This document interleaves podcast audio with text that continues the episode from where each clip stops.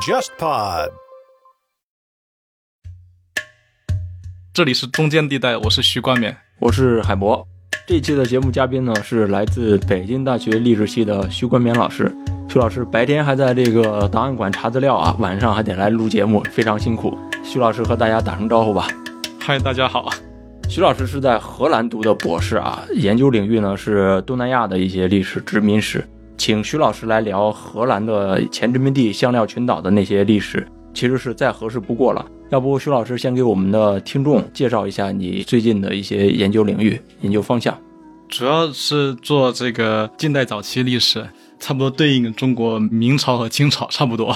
很难完全定义。我自己感兴趣的其实是跟殖民帝国有关系，尤其是自己特别在荷兰读书的时候，我学的最多的还是。近代早期的荷兰殖民帝国，大家可能在什么大国崛起中，可能那么一集关于那个海上帝国、东印度公司。对对，但是我更感兴趣的不是一个大国崛起的问题，而是在这个过程中那些被边缘化，就是在大国崛起过程中那些小民们，就那些失败者们的历史。因为关于他们的历史，其实我们知道的很少，而且。我们如果只想知道成功的帝国历史，从成功走向成功历史呢？我相信大家都已经知道了，不需要我去写了，就因为前辈们都做过了。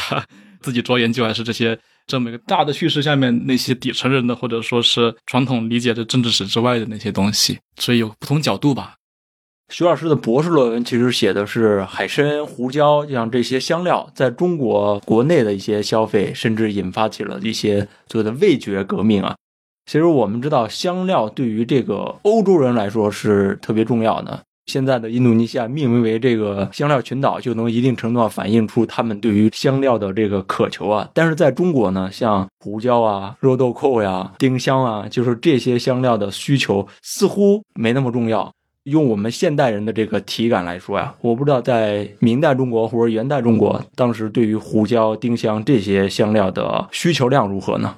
简单的回答是，其实还是挺多的，但是这个回答其实有问题。首先，当我们把这些地方称为香料群岛，就存在问题，因为当地人从来没说过我生活在香料群岛，这是一种非常殖民主义的观点。甚至香料战争这些词汇，我们在用它的时候要很小心，这不是简单政治正确的问题，这会涉及到我们对这段历史的理解。香料这个词的翻译本身就很奇怪，因为英文的那个 spices 根本就不是香料的意思，它的词根根本就跟香一点关系都没有。它词根那个就 species，就是那个有点像我们今天各种各样的东西，包括我们现在的标本也是这个词根。然后在中国更复杂，是在明代吧，或者是就甚至是我们从中古以来，唐宋到明代到清代，其实我们也很少说香料这个料这个词很少用，一般讲是香药。但香药本身是不是包括胡椒，这又是一个极其复杂的问题啊。就是对，因为胡椒本身没什么香味，所以本身这些词都存在各种各样的问题。但是我们回到香料群岛这个 Spice Island 这个概念。为什么所谓的我们我们形成一个既有的概念，觉得香料对于欧洲历史这么重要？嗯，其实跟这词根是有关系，因为它这词其实不是在欧洲大航海时候才出现的，它其实很重要的时期，其实在中世纪晚期的时候就已经涉及到地中海地区跟黎凡特，就后来讲那个。就是以色列再往东，埃及啊、红海这些的贸易有关系。这个地方过来很多东西，不管是什么，都放在一起，放在各种各样的东西，然后这个东西变成了所谓的各种各样的东西的交易。各种各样的东西里面，实际上最重要的是那些跟饮食有关系的东西。香料很多时候是就这个贸易里面的一个结果，但这贸易本身并不成为香料贸易，就就 species，只不过各种各样的东西或 spices 这种这概念。回到中国，那同样的问题也存在。我们缺乏一个词，你要去在明清史料里面找香料，你找不到任何东西。零，我要保证，要么是零，要么就有那么点莫名其妙的东西。那该怎么找它？哈，宋代历史人其实很熟悉，就是所谓的香药的问题。嗯，但是宋代香药跟我们讲的都是一回事吗？这个问题是需要再思考的，因为有些人会认为是宋代到明代就是一个香药到香料。也不是那么简单，因为我们这样就有一种历史是注定是要从香药到香料，因为香料这个概念其实很晚，是我们晚清民国这个时候才开始整个出现。我们在书写历史的时候讲这个东西，开始用这个词儿。但这个我没有完全去考据它，我不能百分百保证，应该有专家专门做这个。我想强调的是，是要非常小心，先把这个概念给明确好。对对对，明确这个概念不是简单的说寻找个定义，而是要思考我们到底在研究什么东西。回到你你们最想知道的东西，就是说中国人吃不吃这些胡椒、丁香？我想简单的回答，胡椒是肯定被吃的，但丁香的作用好像不是用来吃的。在中国的，我们就从唐宋以来到明清，丁香主要是不是用来吃的。丁香有别的作用，丁香跟身体关系很深。最近可能想写一篇文章，就是丁香与中国对身体的体味的理解是有关系。丁香是一个嗅觉的东西，胡椒是个味觉的东西。嗯嗯，然后肉豆蔻在中国的应用更多是跟医学有关系，大概是这样子。啊，哎，这我不知道，因为我自己对于这个丁香的认知完全是没有的，因为在现代生活里也很少见到这玩意儿。我不知道它在欧洲，欧洲人是怎么用这个丁香的，跟我们的用法是一样的吗？其实这里有个很诡异的问题，就是说丁香在欧洲使用最多的时代不是现代，而是在中世纪晚期和近代早期，就是类似于文艺复兴那个时期。十八世纪以后，欧洲其实饮食中的丁香的量也在快速下降，这跟法餐的兴起有关系。法餐其实本身不是这种味道非常浓的，它跟你讲究是那种精致，有点像苏州淮扬菜这种感觉。对啊，我记得我看那个羽田正喜的那本《东印度公司和亚洲之海》，他其实就提到法餐的这个变化，就是法国贵族跟上流社会开始喜欢使用一些类似高价稀缺的食材做这个菜肴了。那从十七世纪中期其实开始就减少了这个香料的一些使用。另外就是到了十八世纪。随着现代医学的进一步发展吧，其实也进一步解构了这个香料的作用。原来这个丁香它还被认为是对于这个肝脏啊、心脏啊、胃啊，甚至有一定的治疗效果。丁香油还会治疗这个牙痛，胡椒还能治胀气。总之，这些都是有利于你这个身体健康的，有一定的药品效果的。但是到十八世纪，现代医学的发展完全解构了它的药品价值的作用。香料它其实就只是一个调味品了。其实，在欧洲写香料史跟中国写香料史存在同样的问题。香料这两个词，它是非常模糊的词，我们千万不要把香料给非历史化，不能说从古以来都很重要。其实这个词里面包含了各种各样的东西，还可以换来换去。它更多时候是代表一个地方，特别是一个在温带的地方对于热带的东西的一种想象。特别是他获取不了的东西的想象，然后什么东西都可以放进去，像像欧洲中世纪的时候，木乃伊可能也算是香料的一部分 啊。对，因为那个可能是欧洲那个环境根本没有法生产木乃伊，大概是这样的。嗯，我们之前节目聊过这个海疆跟海洋系列，其实荷兰人包括葡萄牙人到达这个现在的印尼之前，宋元时期已经有一个海上贸易的网络，有朝贡也有私下的这种呃贸易。那在这个网络贸易里面，香料的贸易当时来说比重大吗？如果回到宋元，那应该是香药是很重要的啊，香药对香药。但元代到明代，胡椒是非常重要的，这个东西已经有很好的研究了啊。但是是不是说欧洲人来是针对东亚那个就很难说了。因为欧洲人更感兴趣的是印度洋本身，就是而且这个我们区分一点，就所谓的香料群岛，说我们今天称为香料群岛，那其实当地人说是，比如说马鲁古群岛在印尼东部这个地区，嗯嗯，这个地方其实它没有胡椒，它只有丁香、肉豆蔻、肉豆蔻皮，但是胡椒那时候主要是产于那个印度西南部，还有后来就变成苏门答腊。欧洲人刚过来的时候，他主要针对的还不是一个东亚的问题，他感兴趣的是如何把原来通过红海和波斯湾那条路线给取代掉，因为那个是跟阿拉伯有关系。嗯，所以其实欧洲人来之前，我们不应该把目光局限在中国东亚海域，应该其实背后是更大的一个印度洋的问题。东亚海域只不过印度的一个边陲而已。不过如果你要一定要从欧洲殖民扩张来看，嗯，印度洋是极其重要的。欧洲人从印度洋上来，那其实，在亚洲东部海域上也有一个网络。那他们相遇在其实是东南亚这片地区嘛。那最初相遇的时候，包括葡萄牙人是怎么进入到这个网络中间来的？怎么发生联系的呢？这个以前有很好的研究，它背后最重要当然应该就是马六甲。葡萄牙人首先是抗上啊，是那个印度西南部地区那个马拉巴尔那边，比如说 c o c h i n 啊，还有 Calicut，后来 Goa。但是后来他开始往马六甲扩张的时候，他就开始遇到这个所谓东部海域的问题了。嗯，呃，所以马六甲又是跟明朝关系非常特殊的一个飞地嘛，飞港嘛，有个。它到底算不算是中国的飞地？这个是一个有待争议的问题。对，我觉得至少人家不这么认为。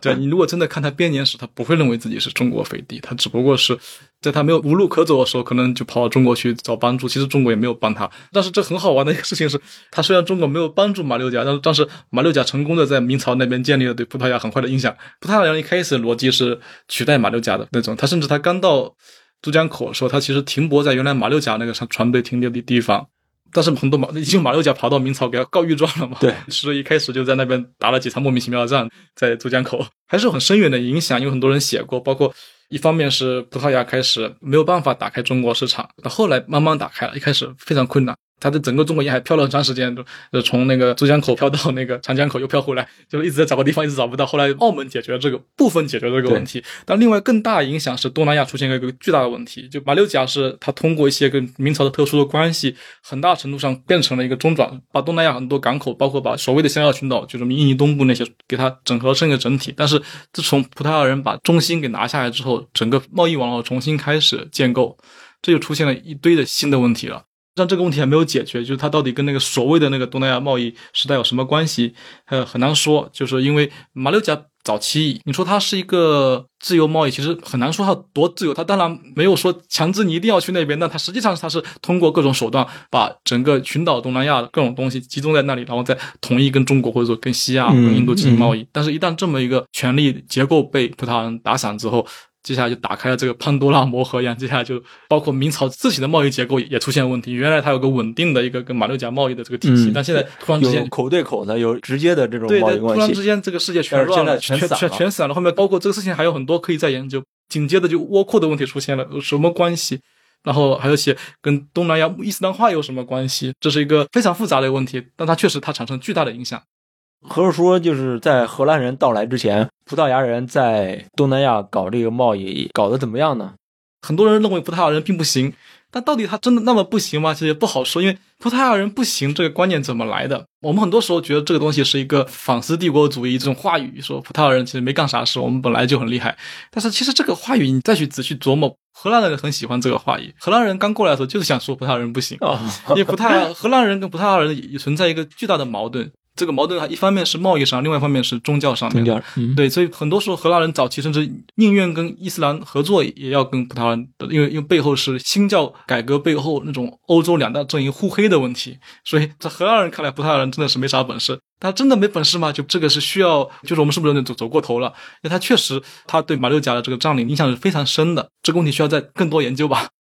那其实荷兰人到来之后，荷兰的东印度公司对于整个亚洲东部海域乃至印度洋的贸易上，其实都有一些结构性的变化吧。嗯之前在这个海疆海洋系列里面，其实也提到，华商跟荷兰人在十七世纪其实是一个合作者的关系。哎，刚才您说了，其实荷兰人还跟当地的穆斯林去合作。那当时荷兰人为什么跟华商、跟穆斯林去选择这种合作呢？在十七世纪的时候，这个问题有两个层面哦，一种是这种文文化史的层面，甚至这种跟种族都有关系。嗯你为什么认为有个种族是比较无害的，会经商的，不会跟你打仗？华人被建构成了一个似乎是愿意经商，但又不会制造麻烦，能够帮我们制造利润的一种种族，这是一个文化史的问题。那另外一方面还有一个，是不是说跟中国沿海这个局面有关系？嗯第一个问题就是荷兰人怎么把这么一群人建构成了一个一个所谓的一群和平合作伙伴合作伙伴的概念？这个其实安德森有个解释，做海洋史人都读的，就是他在《想象共同体》里面，他说荷兰人其实是建构了一种所谓的中国人。中国人是荷兰人建构的，他认为就是说，因为荷兰人刚到印尼的时候，他找一个会做商业的人，他自己喜欢做生意，他是一个典型的商业资本主义，他对他对商业的兴趣非常大。他发现可能华人比较会做生意，因为华人过来很多商人，他就把商人文化比较接近的群人，然后把他们通通称为中国人。菲律宾也有这么一群人，也是中国人，但是西班牙人却把他称为生意人，就是桑里，就那个他没有说一个华人的概念在那里。可能跟马克思韦伯讲的这个新教伦理是不是有某种关系，我就我不好说啊。这背后对于这个一个所谓的精明的这种形象的相互欣赏，但是背后还有更深层的一种。当然不是说这个不深层这个问题啊，我们其实没有完全解决，我们需要思回到荷兰思考，他们认为什么叫商人，呃，什么叫好的商人。另外一方面需要思考另外一个问题，就是说这么做对荷兰人什么好处，或者荷兰人为什么非此不可，为什么没有别的选择？就是说荷兰人跟当地穆斯林的合作更多是一种条约上面的，因为当地很多穆斯林苏丹国，他需要签订各种条约，然后在那边在这个权力结构中进行一个平衡。但是跟华人，其实华人在那边并没有什么太多政权，但是很多东南亚所谓的穆斯林政权，它其实是有华人的血统，但他们不认为自己是华人了。其实是荷兰人逼华人成为华人，尤尤其是华人，很多华人在那边待起来就不是华人，但荷兰人说你就是华人，就把你登记成华人，永远都是华人，然后这就很诡异，他就要他要保持一个可以经商的族群，然后这华族群就是华人，他们的民族识别政策是吧？对他们有个民族身份，因为否则华人其实东南亚早就去了，但很多人就慢慢就不是华人了，这是很正常。你你去之后，当然时间长就不是华人了，因为你跟当地结婚。但荷兰人却是似乎要稳定维持一个华人的族群在巴达维亚。另外一方面就是涉及到一个跟权力有关系，因为荷兰人一直打不开中国市场，他想了很多方法。他因为这背后是葡萄牙人的原因，葡萄牙人在澳门之后就慢慢就在进入明朝宫廷上层。所以中国明朝宫廷里面关于很多海外信息都是通过耶稣会士啊，通过天主教这条路，所以他们又把荷兰人讲得很差，然后变成了那个红毛什么的，然后对对，所以荷兰人一直都进不去中明朝的关系跟葡萄牙人的关系是非常近的，相相对一开始不好的，刚开始因为有马六甲的问题，对，但澳门之后，直到澳澳门之后嘛，对整个可能不是完全澳门之后，这个时候整个耶稣会士，包括那些不还不只是耶稣会士，他们开始建构一种新的精英形象，跟明朝士大夫上层建立很好的联系。那荷兰人似乎又没有这个能力，因为他已经这个路径被人占了。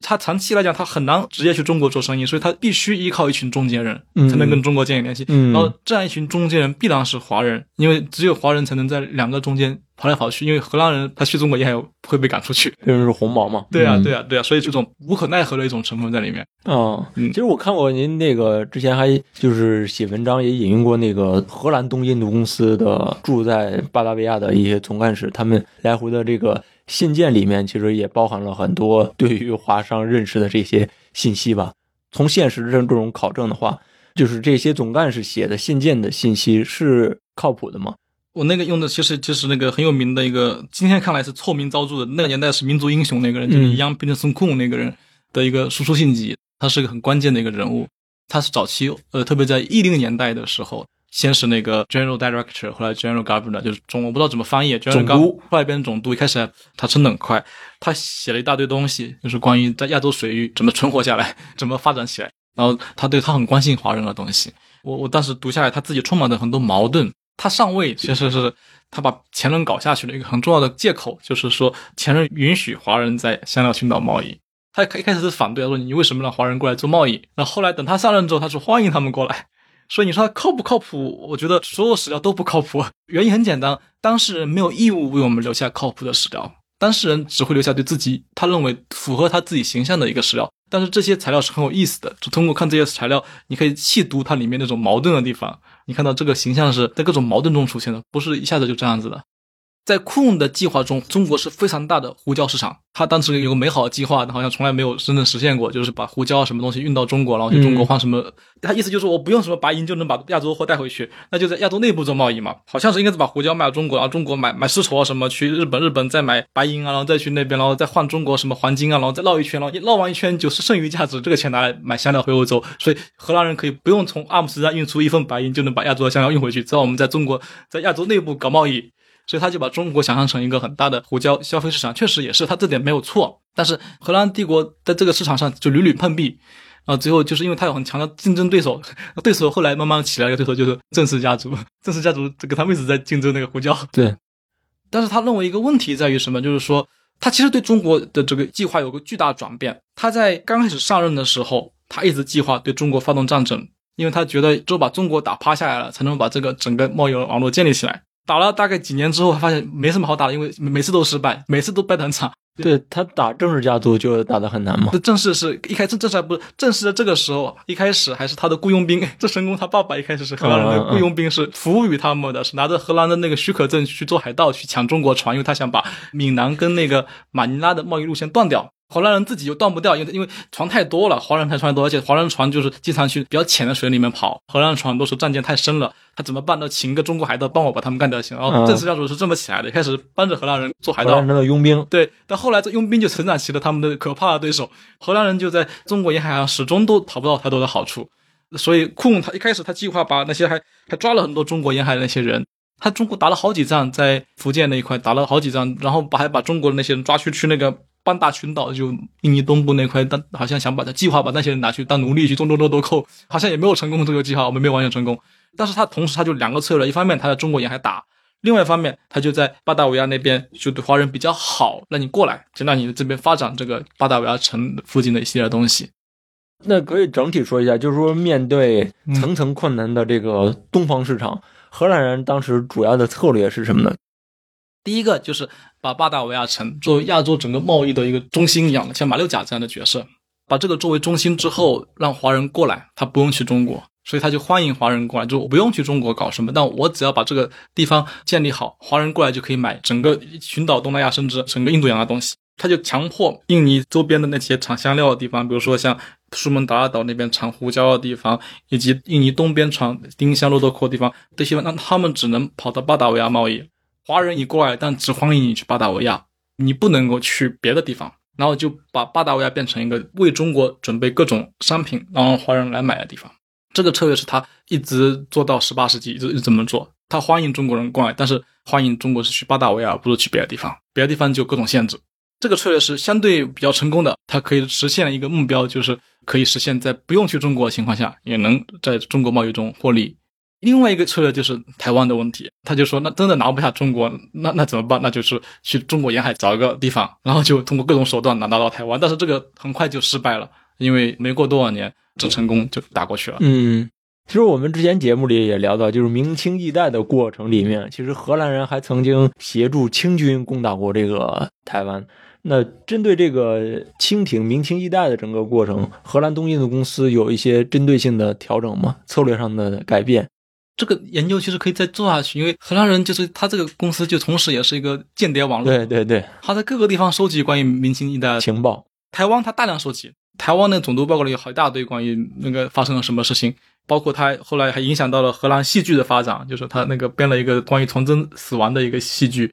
有本新书就是 Staging Asia，就是那个。那也不算新书，在两三年前在莱莱登大学出版社写的，很有一本怎么把亚洲这种故事搬到阿姆斯特丹剧院里面演。哦，就是一个在台湾的总督写了一个，不是不是台湾总督，是台湾是荷兰本身的，但很多信息是台湾过去的，因为台湾是最早知道的，这最早知道，然后这信息传到了阿姆斯阿姆斯特丹一个编了这么一个戏剧，然后其实还还观众很多，就是这个悲剧，从真把自己女儿杀死啊什么什么，一大堆故事。但但这个是一个文，就是他极其关注这个问题。另外一方面，他在贸易上面，因为他关系很深，他也很担心这个问题会影响到他。嗯，然后你讲的那个，他帮助清军打郑成功，那个是日安遮城之役之后，那个时代是已经明清一代基本上也快完成了。对对对，荷兰人这时候又跑到了北京去，就是他那几个使团去北京，一般先去福州或者广州，然后再过去，然后就画了很多那个画嘛，中间很有名，就那个今天对中国文化史影响很深的，就是对或者欧洲文化史很影响深，就那个。欧洲的新罗斯瑞就那个中国热那个概念，但是那个使团就是不止一个使团，好几个使团都画了各种各样的关于中国的东西，但那画的又不像，画的稀奇古怪的。然后到欧洲之后就卖的很好，嗯，然后欧洲各个国家都开始用那个画的稀奇古怪的东西，然后包括那个什么陶瓷塔，那个在南京那个包恩斯塔，然后变成了在和欧洲在英国和在法国有好多种类似它的模型啊，然后到到处都这种东西。在军事政治其实关系是也极其深，就涉及到红衣大炮的问题。红衣大炮其实跟荷兰人关系很深。但是问题在于，除了技术之外，在直接的军事合作上基本上没有实现过。清军跟荷兰的舰队啊，从来没有成功，总是因为各种原因差那么一点点。好像有一次好像约好了时间地点，结果有 有一方没来，总是配合不上。对，然后接下来荷兰人后来他也是搞了几年，他就不想搞。其实荷兰人也不想要台湾了，他觉得成本太高了，还不如让中国人拿回去。那刚才提到，其实荷兰人从十七世纪开始来到香料群岛之后，跟华商有很长的这样一段合作关系嘛。那除了上面提到的，我们刚才提到了胡椒啊、海参啊，好像还有糖也是很重要的一个输出商品，是不是？糖是这个问题，在大部分时候没那么重要，但是它在有有的时候又变得很重要。这个重要性其实是和荷兰西印度公司有关系。我们知道东印度公司，但荷兰西印度公司在十七世纪也一度非常强大，曾经一度控制了纽约，也控制巴西、南美、北美，它都有它的对对，纽约当时那个今天那个曼哈顿那块，很多都是之前叫新尼德兰嘛，叫 New Netherlands，对对，就那块都是他的，建那个殖民地。然后他当时同时一个是在纽约那一块，另外一个是在巴西那一块。巴西它是针对葡萄牙，这个为什么跟中国有关系呢？大家可能熟悉，就是那个大西洋地区有个糖业很重要，这都是大家看那个《田与权利》，那其实是。大西洋地区这个糖业变成以加勒比地区为中心，是其实是主要发生在十七世纪中叶的。这之前，呃，一六二零三零年代，巴西是最重要的产糖的地区。所以当时好像西印度公司一个目标就拿下巴西，他一度也拿下了巴西很大一部分，但是造成了一个结果是把原来这个比较好的这个巴西这个糖业贸易给打断掉了，因为一直在打仗，一他一直没有完全拿下来，所以就一直跟那些葡萄牙人打各种无穷无尽的那个游击战，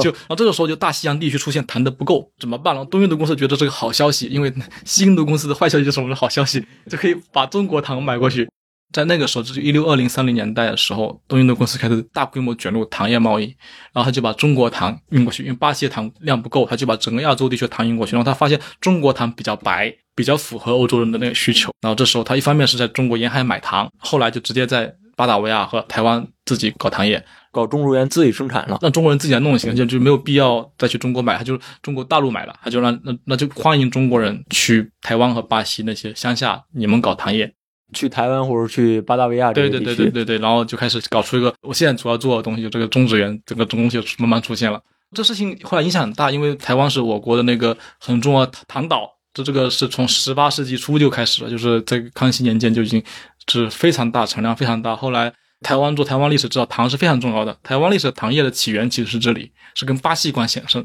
巴达维亚那个那个问题就更复杂了，跟后来我们讲的内卷那个词都有关系。那这个太遥远，因为后来十九世纪整个爪哇变成了全世界应该是第二高产的生产地，然后背后就是那个我们今天用的那个内卷这个词，讲的是十九世纪爪哇的糖业的发展，就是那个戈尔茨讲的那个农业内卷化。这种历史一定要往前追的话，就就追到我刚刚讲的那段，就一六二零年代、三零年代，为什么要在这些地方搞这个糖业？那后来就一路路发展成了全世界非常重要的糖岛。哦但这个跟那个有点遥远，这后面发生了极其多的变化，不是说荷兰人来了就就这样子，中间发生很多巨关键的转折，包括在台湾那个回归之后，那个其实变化很大。在巴达维亚那个问题也是有一系列的变化，嗯，那也就是说，相当于在一六二零到一六三零年代，嗯在巴达维亚这片地区才开始有了更广泛的糖业种植。对，原来也有，原因为很多人就是认为原来在巴达维亚西边这个邦登万当也有，但万丹到底有多少，现在不好说。万丹应该也是在一六二零三零年代开始搞，这个时候那个时候，因为有些材料是那个英国东印度公司，因为万丹跟英国东印度关系很好，英国东印度公司早期的总部在万丹，荷兰东印度公司总部在雅加达，就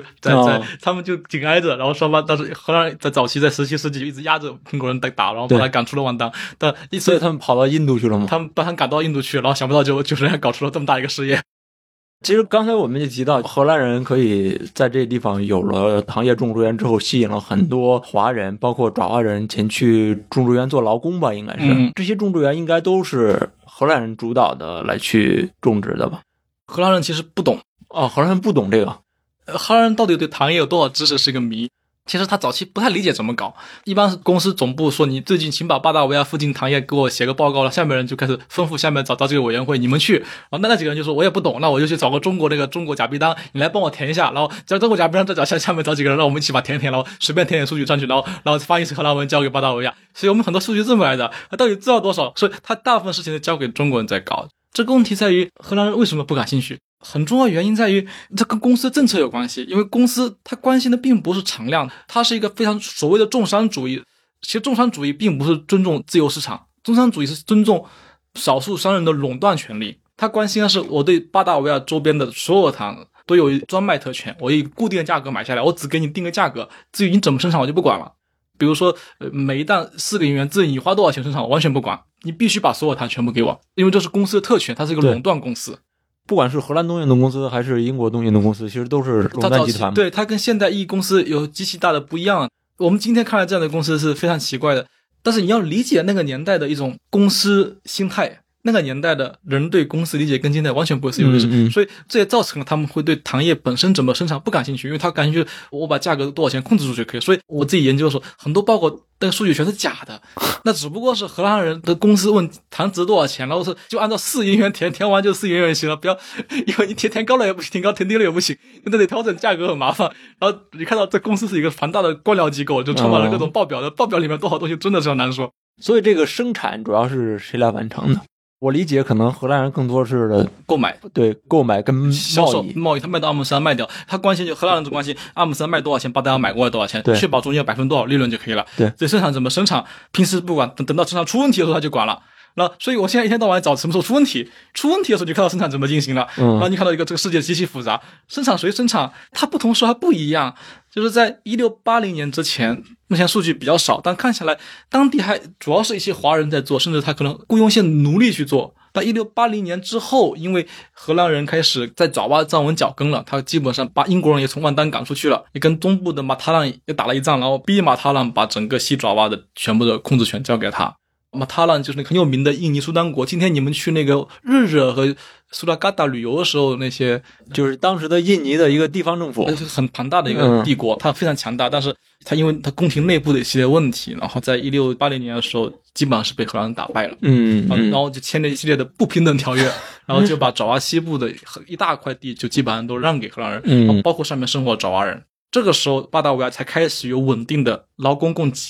因为之前爪哇人都他们敌人，嗯，他们不太敢让爪哇人进入巴达维亚，因为爪哇人都是马塔兰的人，要么是万丹有关系，要么是跟马塔兰有关系。那这个时候，当这些都被他控制的时候，就开始形成一种新的制度，就这些人就可以去巴达维亚找工作。很多人就被华人雇佣了，所以那个种植园有大量的爪哇农民工，就是可以理解怎么，那他每年就是在农闲季节过来，干完几个月又回去，就拿拿的是工资，但他们工资比华人低，所以就是这个种植园里面很多干活人其实是爪哇人。至于爪哇怎么动员这些劳工，这又是个很有意思的问题，但目前还没有完全解决，因为我们现在做这个研究一个困境在于，你很难在爪哇人那边找到族谱。爪哇人不是一个有那么强的文字传统的，不太爱记，他有记录，他有文字传统，但那个他的很多文字都宫廷文字，就是说爪哇是一个中国有有有所谓唐宋变革，我们就开始有各种呃地方理学啊，搞祠堂，搞宗族，就每个村庄都能找到一些材料。对，但去爪哇里面找村庄材料，这是个很难完成的任务，基本上是没有，因为也很少看到，所以你不太清楚它你们到底那个时候是怎么。但是不代表这个研究没有材料，其实材料非常丰富，因为荷兰人记载一大堆。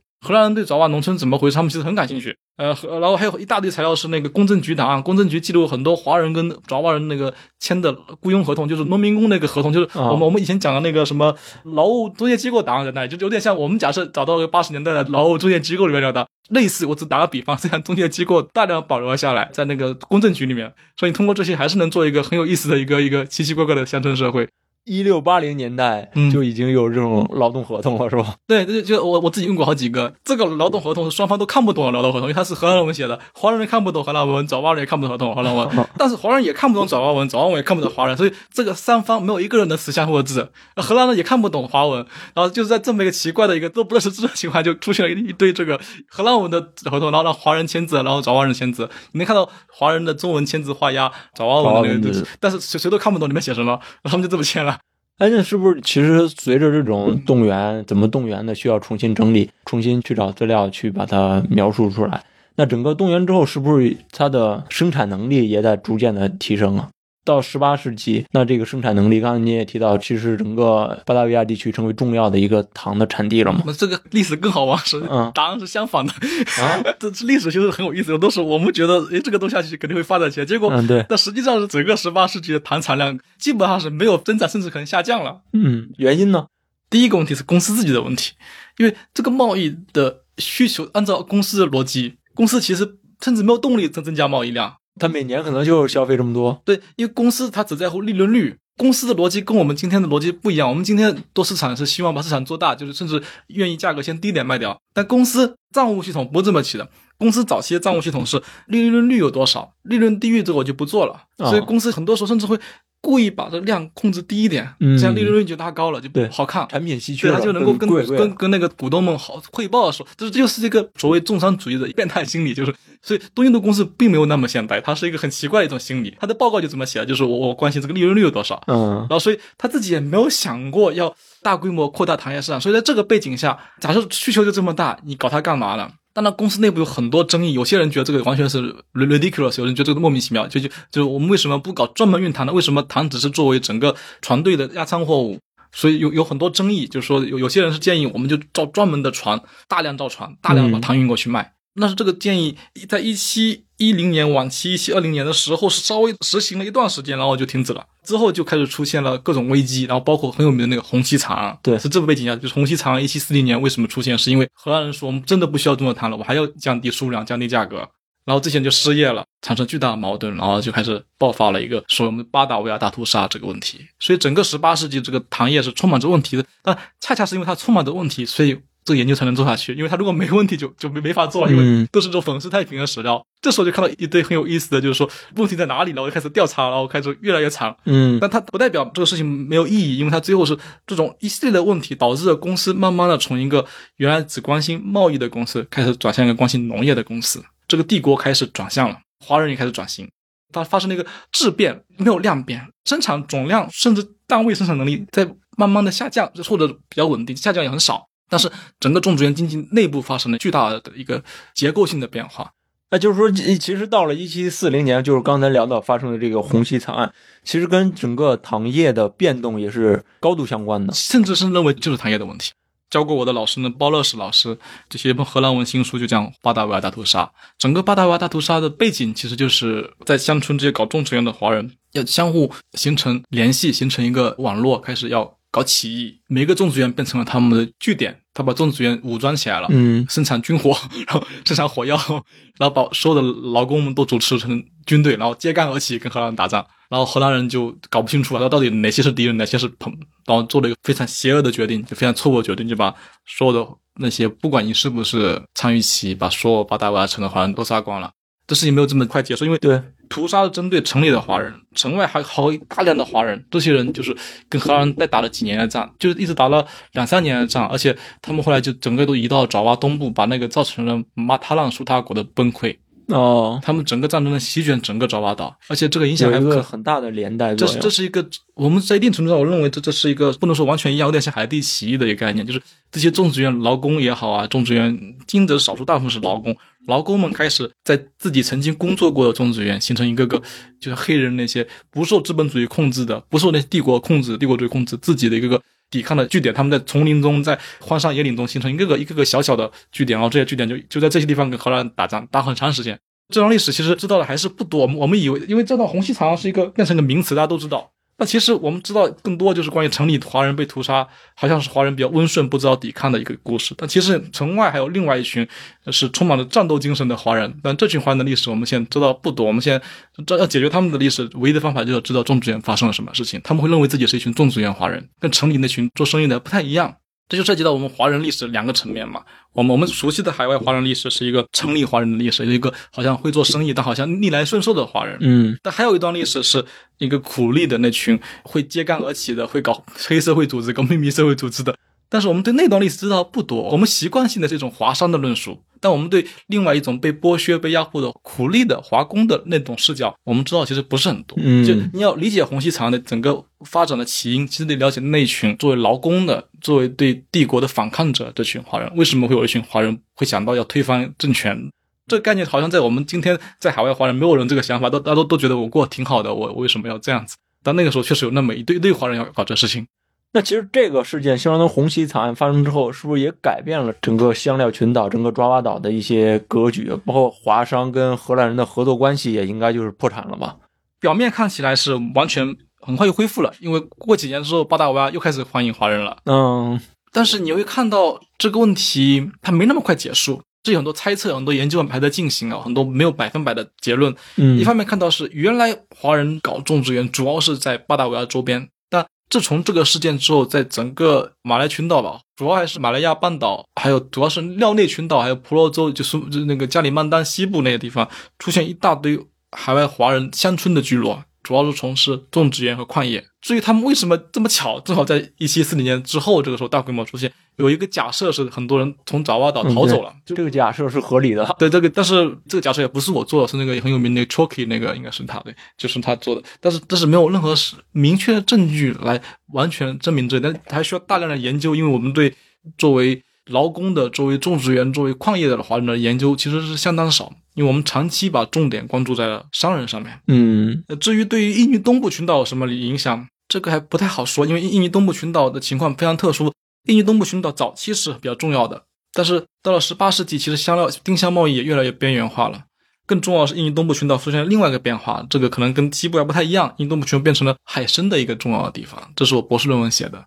海参的发展跟红细长有没有关系？目前还没有明确一个证据，因为在印尼东部群岛并没有出现这么多的乡村华人的概念，大部分华人还是做贸易的。红细长的背景为什么成为问题是，当你出现了一群跟荷兰人想象的华人是一种逆来顺受做商人的华人，这就是早期的，包括安德森讲过，他是一个 mercantile 一种重商的一种一种传统人。那突然出现一群他们无法理解的，超出了荷兰人认知，为什么华人变这么暴力，这么愿意打仗，这么有阶级意识，这么愿意抵抗？当你出现这么一个一个群体的时候，荷兰人就有点对他来讲，他想象中的那个华人的形象开始出现了问题了。但这个问题会一直延续到十九世纪，因为后来我自己读书那个学校，莱顿的汉学家早期花了很多精力研究什么叫秘密社会，因为他不理解，也就是说他想知道这些劳工在干什么，因为嗯他、因为这些劳工又不生活在城市里面，他们好像似乎他们有个社会叫秘密社会。呃，那其实那个到底有多秘密？其实一点都不秘密嘛，就像前面我们书嘛，就是贺老师写的，他们会写到咱们的秘密社会的秘密。那其实这个问题早期开始认真研究秘密社会，所谓的秘密社会这群人其实是荷兰的汉学家，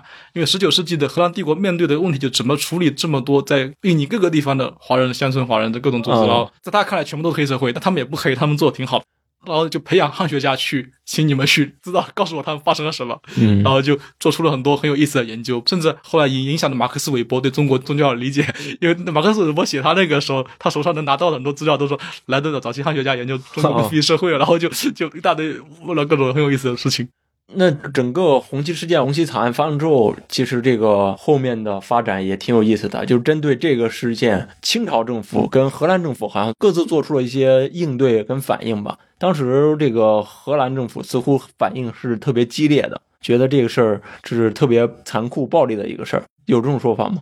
根据包老师的那个新书，这背后涉及到荷兰内部两派人的斗争的问题。包乐史教授他也是在莱顿大学任教，他也写了很多关于巴达维亚的荷兰东印公司和东南亚华人之间的历史。他认为就是说背后有个荷兰内部党争的问题，就是有两派两两派。这两派人，他们自己也没有统一的意见，他们也不知道该怎么处理华人的问题。很多时候是里面的那个，不要认为东印度公司铁板一块，也不要认为东印度公司怎么理智。东印度公司就是一个经常自己也想不清楚要干什么的一个公司，就是你充满精神分裂的一个公司，里面各种裙带关系、各种贪污，里面这两派都要贪污。相互指责对方贪污，其实华人只有为什么这事情变成这么一发不可收收拾，背后也跟党争有关系。就是说，华人你不把他们逼到这一步，他们不会搞这事情。因为后来其中有一派就是说是把所有的华人都给抓起来，然后都审一遍，不行的，通通都送到什么斯里兰卡去。这样子就就把事情彻底搞乱了嘛，因为就是华人说我们都要被我们都要被送到斯里兰卡，再也回不来了，甚至会被扔到海里去，他们才会起义。等到等到起义的时候，其中一派就把另外一派给人抓起来了，把那个人送到阿姆斯特丹，按他到阿姆斯特丹讲是不是他造成的，另外一派造成的，所以阿姆斯特丹得到情报是党争的结果，阿姆斯特丹的决定也是跟他们党争有关系，所以他到底阿姆斯丹对华人有多同情，其实很难说。的确，阿姆斯丹觉得这事情没有必要，嗯何何苦杀死这么多人呢？就是是我们，我觉得作为正常人都认为这是没有必要的。说白了，也没有什么人要真的要把荷兰人赶出八大关，只是你逼人家才人家才这样子。清朝态度其实更加复杂的一个问题，这涉及到一个，就是首先，到底清朝对于海外生活这群华人是怎么看待的？这个问题现在看起来很难回答。首先，清朝一直到晚清一一九零几年时候啊，清朝长期对海外华人是不是那么信任的？嗯这个问题其实也不是说一天两天来的，因为首先这郑成功的问题在那里，他背后那个反清复明的想法在那里。清朝的担心不是完全错的，因为你仔细去看这些反清复明都是他们的对口号。对你清朝这个担心的确有点，有一方面是他自己制造出来的，但另外一方面确实你去东南亚一看。大量的这个反清复明的这种，不管你信与不信，那就变成他的一种口号了。对就是包括你各种什么所谓的秘密社会，它的仪式里面总有那么一个东西在里面叫。我自己在研究那些荷兰档案里面讲，到底乡村就是那些起义的华人在搞什么。他们其实隐隐约约间也能看到他们这种这种想法，这种想法不是说真的要把明朝恢复啊什么，他他确实带一种一种对清朝一种不满在里面。再反观乾隆为什么这么对这个事情好像觉得事不关己？嗯那首先是乾隆真的会把这群海外的人当成自己的子民吗？这在这无论在在现实层面还是在感情层面，可能都都存在一点问题。因为对他来讲，这群海外华人确实是有问题，而且乾隆不是对这些事情一无所知的，他其实也很快也就知道了，因为当时就有华人就从那边逃回来，然后就把一些信息带过去。所以这背后需要思考一些更深层的问题，不能简单的认为清朝就是不关心海外人，荷兰就是比较有同情心。这两个政权的决定都有它更深层的因素在里面。做出这种反应总是有自己的这个对对对背景跟理由的。对对对，因为我们过去是过于简单化的理解去解释，就是清朝不关心海外人。但你要知道这些海外人是谁。清朝早期最大的困难就在于在海洋附近，他他跟郑成功打这么长时间仗。荷兰东印度公司是在十八世纪末就终结了，那其实比英国的东印度公司要早了近百年。这两个都是所谓的这种垄断的公司，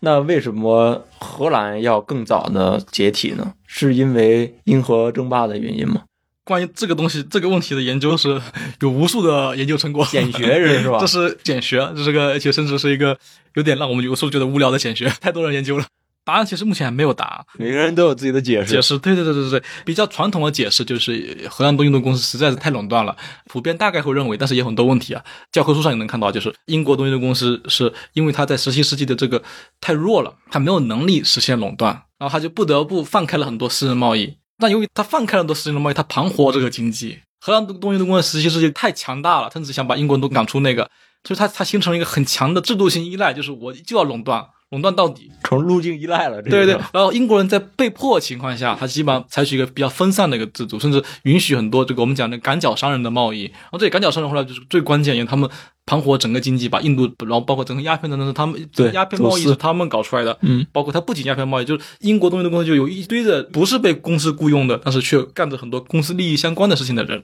但荷兰东印度公司在他的控制下，始终没有形成这么一个强大的赶脚贸易。你说他完全没有也不是，因为他所谓的不是不允许私人贸易，他允许私人贸易是华人控制的，他养活一大堆华人的那个。但是问题就来了，到了十八世纪末一个困境，这个时候的困境就已经不是荷兰东印度公司能解决了。这个时候就是欧陆战场发生巨变，就是整个军事真真军事形态发生了变化。英国东印度公司后来就开始把欧洲那种军事手段，十八世纪那那整个的军事训练啊，怎么带到印度，形成了一个印度变成了整个就是慢慢被被它殖民了。它变成到了十八世纪末，英国东印度公司跟十七世纪那个以贸易为中心的已经变得很不一样，它已经变成了一个往领土转型的一个公司。但荷兰东印度公司它也在往领土转型，它那相对比较慢，它更多还是就是爪哇西部那一小块地方港口，对，所以它能够动用的资源，它能控制的东西其实是有限的，所以它一直陷入困境，就是说，一方面在十八世纪末英荷战争爆发，它就失去了白银的供给，然后另外一方面就是它它自己的整个动员能力也不行了。嗯，然后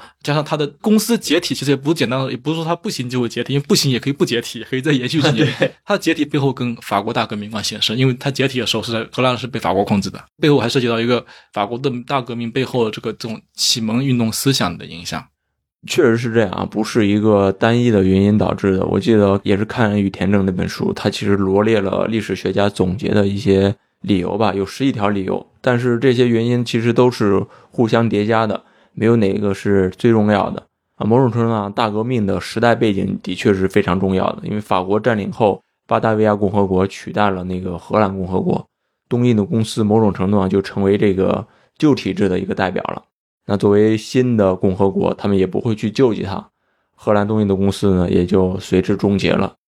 那这其实就产生了另外一个问题了啊。那像东印度公司这种体制结束之后，荷兰是用什么样的方式继续经营它的殖民地呢？这这就是我很感兴趣的，就是我认为这是种植园是极其关键，它转向了一个种植园帝国，转向农业帝国。嗯但这个农业帝国不是我们所谓的这种小农经济农业帝国，它也有小农经济，但它基本上在上层上面是一个种植园思维，尽可能从农作物上面榨取价值来养活这个帝国，因为它的贸易上面已经不具备那么强的优势了，嗯也甚至不具备优势，因为在海洋这一块，英国人已经完全占据优势了。对，东印度公司、荷兰东印度怎么存活下来？这是十十九世纪初的时候，整个荷兰的世纪之问嘛，怎么生存下来？就是这么一个不利的局面下，荷兰本国的工业化又比较慢。早期荷兰本国的工业化，早期大量在比利时那，因为因为在拿破仑战争之后，比利时跟荷兰并在一起，但过不了多少年，比利时独立了，对荷兰属于一个我绝望的状态，不知道怎么办，又没有自己又没有什么工业产品，又没有工业化，又没有强大的海军，又有这么大的一个殖民地在那边，然后怎么养活这个，怎么维让这个帝国生存下来？他后来就就开始用非常剥削手段来控制印尼的农业生产，这就是我们讲的那个内卷这个概念来源。但这个理论有很大问题。但是当年格尔斯提出这个内卷，其实指的就是一回事，就他怎么生存下来。荷兰用了非常剥削的手段，强迫印尼农民来从事热带作物的生产，然后把这些东西再卖出去，非常低的价格从农民那边收购，高价卖出去，然后用这个价格差来维系这个帝国，然后甚至后来荷兰本国的很多基础设施是靠殖民地的收益来获取的，后面就变成了就是一个非常庞大的殖民农业帝国。啊，那其实就就是说，十九世纪荷兰帝国还能经营的殖民地，也就印尼这一片是比较有这个经济价值，或对他帝国来说比较有吸血能力的这样一个。他也控制苏里南，苏里南也有有很大的一个糖业种植园经济，但但是呃，帝国的重心就放到了印尼了。其实要你要知道，其实如果按实际控制的领土，帝国是变大了。嗯，对，因为早期荷兰帝国在印尼的殖民只是控制印尼很少的地方，今天印尼的领土的格局是它是在十九世纪荷兰帝殖民帝国扩张造成的。因为如果你回到十八世纪，荷兰帝国根本没有控制今天这个印尼的全境，这么大印尼被它控制，主要十九世纪，它需要证明自己是一个有能力的殖民国家，因为如果你不这么做，别人就来殖民。它很多时候是一种脆弱心态下面形成的，那同时用了非常残暴的手段，然后实现这么一个帝国。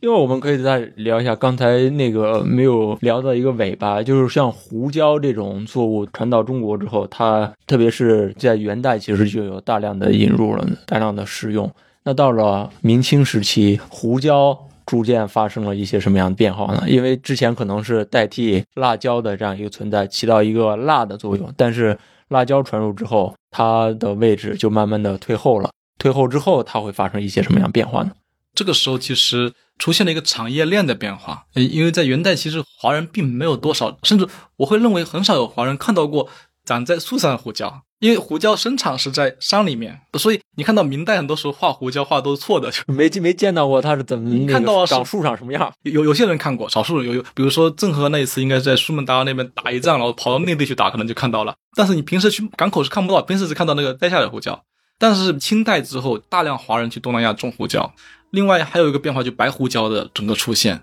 白胡椒其实是十八世纪之前，可能华人很多华人都没有怎么见过，没有怎么用白胡椒。回回药方里面是有白胡椒的。你再看明代，好像就没有什么白胡椒，基本上都是黑胡椒。你回回药方是一个还是比较一个西方的传统。到清代，然后白胡椒又开始大规模进入中国的时候，就有些人觉得很奇怪，诶，为什么胡椒是白的？但今天你去中国买胡椒，除非你去吃西餐，但你是你去中餐里的胡椒，很多都是白胡椒。其实刚才提到了糖的一个演变，还提到了这个胡椒的演变，嗯，包括您的博士论文写的是关于这个，嗯，除了这个胡椒之外，还有海参的这样一个传播演变的这样一个过程。我觉得这些其实通过这些物品，通过这些香料的传播，也能看到一个所谓殖民的历史吧，也能看到一个全球的传播的这样一个历史。之后我们可以有机会请徐老师再来聊聊这个海参，因为海参我们这一期一直是没有提这个话题，我觉得可以单独聊一期。好，我们下期再见。好，谢谢，谢谢大家。